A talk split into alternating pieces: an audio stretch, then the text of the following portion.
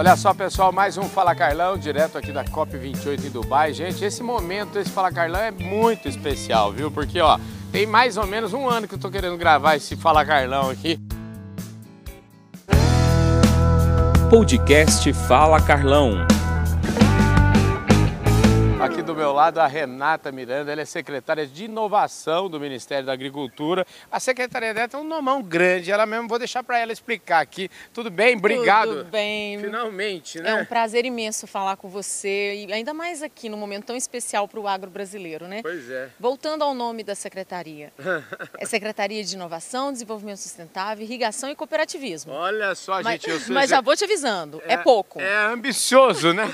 é pouco, porque a gente cobre muito mais assuntos, não caberia no nome da secretaria. Aí, para resumir, Secretaria de Inovação, que inovação leva tudo. É isso mesmo, para resumir, resumir muito bem. Escuta, antes da gente entrar no, no tema da Sim. Secretaria de Inovação, queria falar um pouquinho da Renata. Renata, você me conte um pouquinho, você é, o que trouxe a Renata até aqui, onde você nasceu, como é que é a sua por que, que você está aqui hoje? Você trabalhou na Embrapa? Me conta um pouquinho, resume a sua história. Sem falar dos anos, uhum. né? Porque Sem a história é longa, Não, né?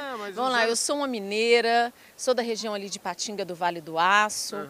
Sou engenheira de alimentos, com muito orgulho formada em Viçosa, com mestrado em Lavras. Sou há 15 anos servidora da Embrapa e desses 15 estou há quase 5 anos no Ministério da Agricultura, nesta mesma secretaria, na Secretaria de Inovação.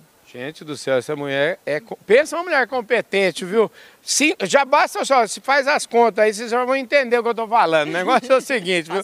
Você é, é uma. É, sobrevivente, sobrevivente muito forte, né? Você é uma mulher liderando uma secretaria, olhando assim a cor da sua pele, Isso. já dá para ver que você tem várias, é, várias. Eu sou cotista você... de tudo, cotista de gênero, de raça e defendo. Eu levanto essa bandeira e defendo, uhum. porque eu acho que cada passo que eu dou é um a menos que as minha, a minha filha vai dar, as mulheres, as jovens vão dar. Uhum. Então a gente tem que ainda fazer essa busca no Brasil, dentro do agro ainda mais, porque o agro é um, é um ambiente ambiente conservador, masculino. Uhum. Mas eu acho que tem sido bem recebido, tem sido uma jornada agradável, divertida. Tem sido sim. Eu lembro que eu te vi pela primeira vez assim pessoalmente, conheci ela inclusive no ambiente de selecionadores de zebu, a gente estava em Uberaba. Foi, e eu me lembro bem, o ministro foi a primeira vez inclusive que eu conversei com o ministro lá, fui super, muito bem recebido, já conversei com ele várias vezes,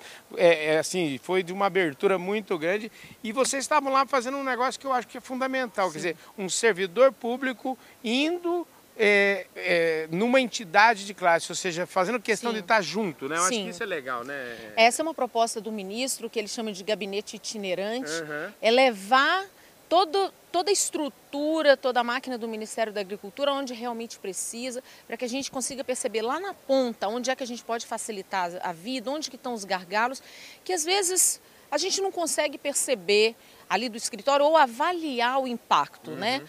Então, é uma atividade que a gente vem fazendo, já fizemos um circuito em vários lugares do país e a gente vai fazer muitos outros e que dá um, um resultado muito positivo. Com certeza. Escuta, agora vamos entrar aqui um pouquinho na COP. Né? A COP, a gente está aqui, eu estou já participando, eh, faltam três dias, na verdade, para terminar a COP. Sim. Nós estamos começando a, as gravações aqui hoje do nosso, sei lá, décimo dia de COP. É, que já dá para fazer um balanço. Isso aqui é muito trabalho, né? Isso aqui é muito, sem parar, né? Muito, muito trabalho. É, aqui as negociações começam às 8 da manhã, vão hum. até meia-noite, tem vezes que atravessa a madrugada, porque imagina conseguir um consenso mundial sobre algum tema. Uhum. Então, só a interpretação, cada palavra é um símbolo, né? As línguas já são de origens diferentes, então, para você interpretar, colocar no seu teor, mas, assim, forma geral, na negociação, Carlão, o que, o que eu poderia resumir é que a gente vem percebendo ao longo dos anos, tem alguns anos que a gente acompanha a COP, está aumentando muito a tensão e a diferença entre países desenvolvidos e, e pa países em desenvolvimento. Uhum.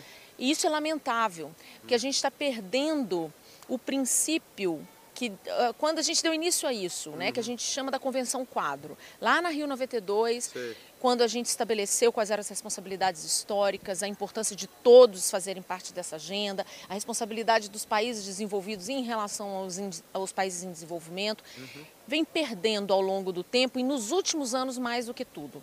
Eu entendo assim que existe um cenário econômico, um, um, cenário geopolítico tensionando isso tudo, mas a gente vê isso na mesa. Uhum. Então, na maioria das negociações, elas estão ficando sem resultado prático. prático e como a gente queria. Então, seja o artigo 6.2, 6.4 do mercado de carbono, até o Globo Stock Take, que era para nós o resultado principal dessa COP, é capaz que ele não avance muito. Sharm el Sheikh, que era de adaptação da agricultura, a gente já viu que vai ficar para o próximo ciclo, Bonn na Alemanha e COP 29. Então, o Brasil, com isso tudo, aumenta a responsabilidade. A responsabilidade vem para o Brasil, a gente percebe isso. Uhum. Porque existe uma expectativa muito grande de como se dará a COP30. O Brasil tem uma fama muito positiva de sua diplomacia e nisso eu quero aqui fazer publicamente um elogio gigantesco à equipe do MRE. O Itamaraty está de parabéns. Uhum. Não sei se você sabe, mas os nossos diplomatas são considerados os melhores do mundo. Sim, eu, ontem eu gravei um programa com um, um ex-embaixador do Brasil, com o Roberto Azevedo, que foi da Organização Mundial do Comércio. Uma conversa topíssima sim, de linha, sim. né? Na mais alta, eu diria que é das mais altas prateleiras do, da, da, do, do, nego, do, da diplomacia internacional. E a gente justamente falava um pouco disso, né? De que é, veja só, Renata, se eu e você a gente for discutir aqui algum assunto uhum. que vai precisar a gente chegar num consenso, uhum. a gente já vai gastar aqui alguns minutos, algumas, talvez gastemos até uma horinha Sim. aqui para a gente entrar num consenso. Agora eu fico imaginando um ambiente onde quase 200 países precisam estar consensual. As coisas precisam, precisam ter paciência mesmo, né? Paciência e estratégia. Uhum. Então você tem que entender muito de geopolítica uhum. para você entender não somente a posição do país, mas quem influencia a posição daquele Sim. país.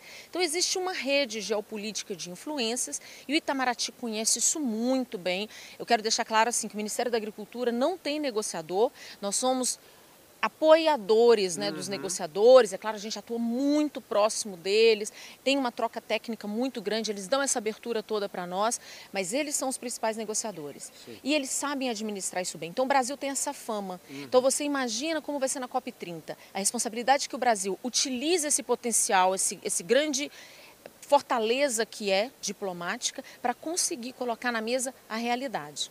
Agora, Renata, alguma, já que você tocou nesse assunto, eu vi que você conhece muito isso aqui, hum. eu queria é, é, só deixar uma, uma preocupação que, que eu já notei em alguns entrevistados meus, inclusive, que a conversa esteja sendo deslocada, vamos dizer assim, de foco. Quer dizer, uhum. quem são, vamos dizer, quem é, são os poluidores do planeta, quem Sim. que foram os países Sim. ricos nos últimos 200 anos aí. E parece que é, se a gente não tomar cuidado, é capaz dessa conversa falar assim, não, vocês, a gente da agricultura brasileira, de mocinho da história acabar virando vilão. Você não tem medo disso? Como é que isso está sendo. É, como é que esse jogo pode, pode acontecer? Pode acontecer? A gente corre esse risco? Sempre. É. Sempre, porque o mundo é movido pela economia, uhum. obviamente. Então, os países mais ricos, que normalmente são historicamente os mais poluidores e mais ligados a combustíveis uhum. fósseis, eles deslocam o foco da atenção. Uhum. E para isso eles têm um arranjo, né? Uhum. Um arranjo de instituições que eles financiam, é, um arranjo de narrativa, da mídia, para eles colocarem o foco aonde eles não atuam, eles têm performance, né, já resultados, para deixar a revelia, vão deixar assim no outro canto algo que eles vão demorar mais para fazer a transição Entendi. tecnológica. Uhum. Então isso é natural. Uhum. Só que a gente tem que entender o seguinte: esse é o jogo. A pergunta é como é que a gente vai jogar esse jogo? Sim. Não adianta eu virar e falar assim, ah, eu quero Não adianta aqui... eu falar assim, não posso perder por WO, eu tenho isso, que participar, né? exato. Eu falo isso sempre, o Brasil não pode perder por omissão. Uhum. E nós temos uma capacidade muito grande de articulação. Ninguém subestima o Brasil, Sim. só que a gente tem que usá-la. Para isso a gente tem que estar presente, a gente tem que ter equipe. E essa estrutura eu olho. Uhum. Essa estrutura, essa estrutura de governo, essa estrutura é, é, é, de competência técnica, ela tem que estar presente em todos os pontos. Porque a gente às vezes acha que está perdendo energia de estar tá trabalhando no exterior, nos fóruns internacionais, mas no Brasil é só a consequência disso. Uhum. Porque o jogo, as, as, regras são decididas lá. Depois a gente tem que cumpri-las. Então, ou você participa, que é uma forma legítima e democrática. Quem estiver lá decide. Uhum. Se você não está, foi democrático da mesma Reunião forma. Reunião de condomínio, Reunião né? de condomínio é a melhor analogia. É essa. Aí o Brasil vai participar ou não? E participar massivamente, com competência. Uhum. E temos capacidade disso. E estamos fazendo a nossa parte. Maravilha. Escuta, para a gente fechar aqui, e já que você falou o nome da Secretaria Grandão, uhum. vamos lá, e você é secretária, eu queria que você falasse um pouquinho o que que tá, o que que tem em cada, dá uma palhinha em cada tá. diretoria, em cada departamento aí. Vamos lá, viagem vamos lá. é longa. Vamos, ah, mas vamos, vamos lá. lá. Você é boa de viagem, você é boa de... De, de contar história. De contar eu sou história. mineira, que mineira não conta história, né? São seis departamentos. Uhum. Então, nós temos o Departamento de Inovação. Esse Departamento de Inovação ele trabalha com todos os temas voltados a apoio à conectividade, políticas públicas. Lançamos o Rural Mais Conectado, que é um sucesso no Brasil, tem várias fases, um dia a gente vai conversar sobre isso. Uhum. A gente fala sobre agricultura digital, a gente fala sobre hubs de inovação, a gente fala sobre ecossistemas de inovação, sobre a, a, parte do ATER digital, de levar a informação. Falamos também lá sobre bioeconomia, recursos genéticos, quando a gente fala de biogás, eles que estão lá articulando as estratégias políticas para a gente é, ir à frente com esses temas. Temos o departamento que é o departamento mais, vamos dizer, importante nesse ambiente aqui, que é o Departamento de Produção Sustentável. Uhum. Ele é o líder que carrega o plano mais antigo, mais longevo e mais forte da agricultura no mundo para baixo carbono, que é o Plano ABC. Sim. Que estamos até na segunda fase, o Plano ABC.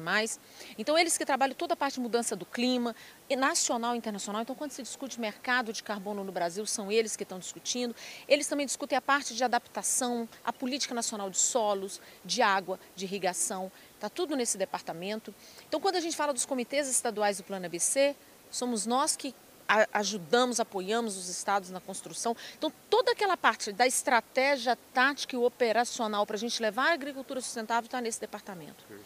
Tem um departamento chamado Departamento de Cadeias Produtivas, ele trabalha com de de Amora a Zebu, de A a Z.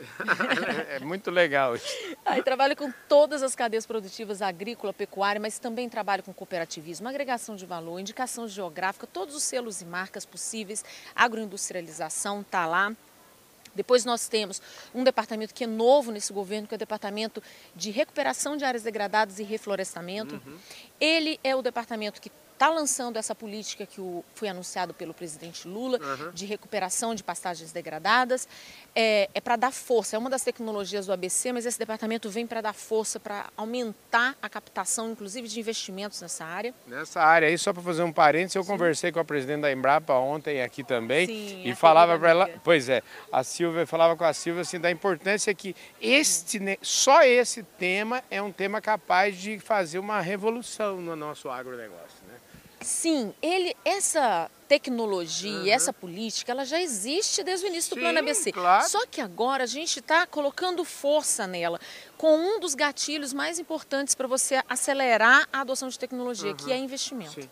Então, como a gente só 30% do, do, do, custeio necessário para o agronegócio brasileiro vem do, do Plano Safra, que já é um, gigante, cada Sim. vez aumenta mais. Mas o agro, pujante, aumentando. Então você precisa captar recurso internacional. Como diz o, o presidente da, da OCB, o Márcio, o Márcio falou assim, o agro é um bitrem na subida, precisa de muita força. Isso. E muita força, assim, o plano, o plano é, de, enfim, o plano, o plano dos governos, o plano de financiamento nunca vai ser suficiente, né? Essa aqui é não, não, não pode. O, o mundo precisa, falar assim, precisa caminhar pelas próprias pernas. Eu Exato. acho que isso é, o, é bonito. O agro brasileiro é isso, né? É lógico, lógico, tem essa força toda e tem essa força de atração Exatamente. desses investimentos.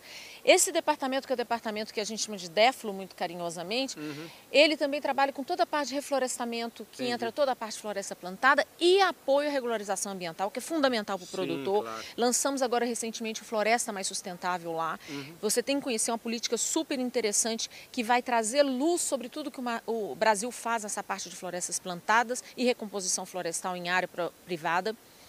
Tem, então, tá, tá, tá, tá. tem agora a CEPLAC, a CEPLAC uhum. histórica CEPLAC, que trabalha com a cadeia produtiva do cacau, Sim. que não, não requer maiores explicações. Né? O cacau aumentando muito a produção em áreas tradicionais e não tradicionais no Brasil, o cacau aumentando muito a, a, o potencial de consumo dele, né? o consumo do cacau no mundo vem aumentando, o Brasil vai vai ser um mercado muito importante no mundo. Hoje ele não é grande exportador, mas eu aposto nisso. Sim.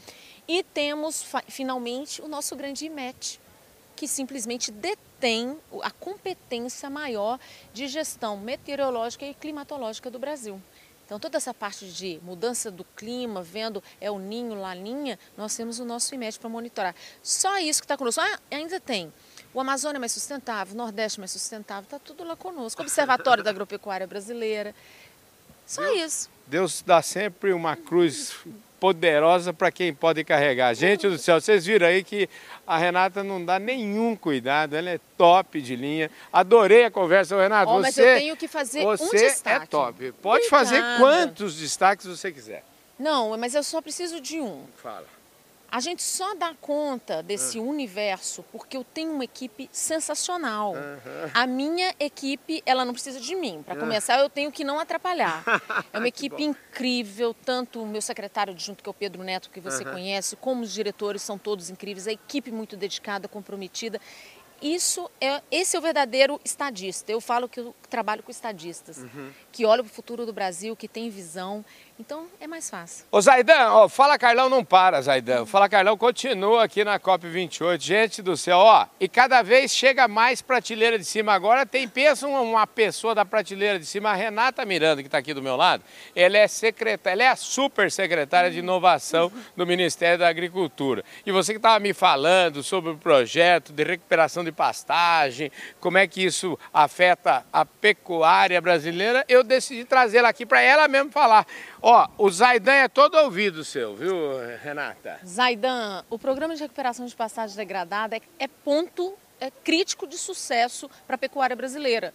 Porque na medida que a gente recupera a pastagem, a pastagem que a gente tem, a gente aumenta a produtividade, aumenta o número de animais uhum. por hectare, a gente aumenta a qualidade da carne e consegue terminar o animal mais cedo. Uhum. Quando a gente fala disso, a gente está falando de captura de carbono no solo, diminuição da, da emissão de metano, melhoria da, da carne brasileira e, com isso, a melhoria do valor do produto brasileiro lá fora. Porque é um produto que emite menos, que tem um balanço mais equilibrado e a gente vai chegar no que a gente chama de net emissions, ou seja, vai continuar emitindo, o boi emite, emite, só que eu capturo. Então, uhum. quanto mais eu recupero a pastagem, quanto mais eu vou fazendo a, o consórcio com, com floresta, uhum. eu vou fazendo consórcio com grãos, melhor é, radicularização eu vou ter naquele, ter, naquele terreno, aumento a absorção de água, ou seja, eu melhoro o equilíbrio, aumento a sustentabilidade, eu chego no que eles chamam de agricultura regenerativa, com mais boi e produzindo melhor em menos tempo. Isso chama menos custo.